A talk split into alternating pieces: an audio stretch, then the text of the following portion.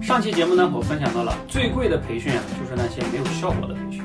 比如说，像线下有一种非常常见的演讲口才培训模式，大概两天左右的培训，收你三五千甚至三五万也有可能。那他们大概的本质模式是什么呢？就是不同的人在这儿现场放音乐，分小组，对吧？然后呢，大家 PK，等等等等，然后两天的时间呢，教你很多的技巧。其实往往啊，你看似自己学了很多，现场的氛围也很好，感受也很好，结束那一刻也很感动。但是回去之后呢，往往哈，百分之八十以上的人都是跟原来一样，因为你学的那些技巧，坦白的讲，你在书上自己都能学会那些套路，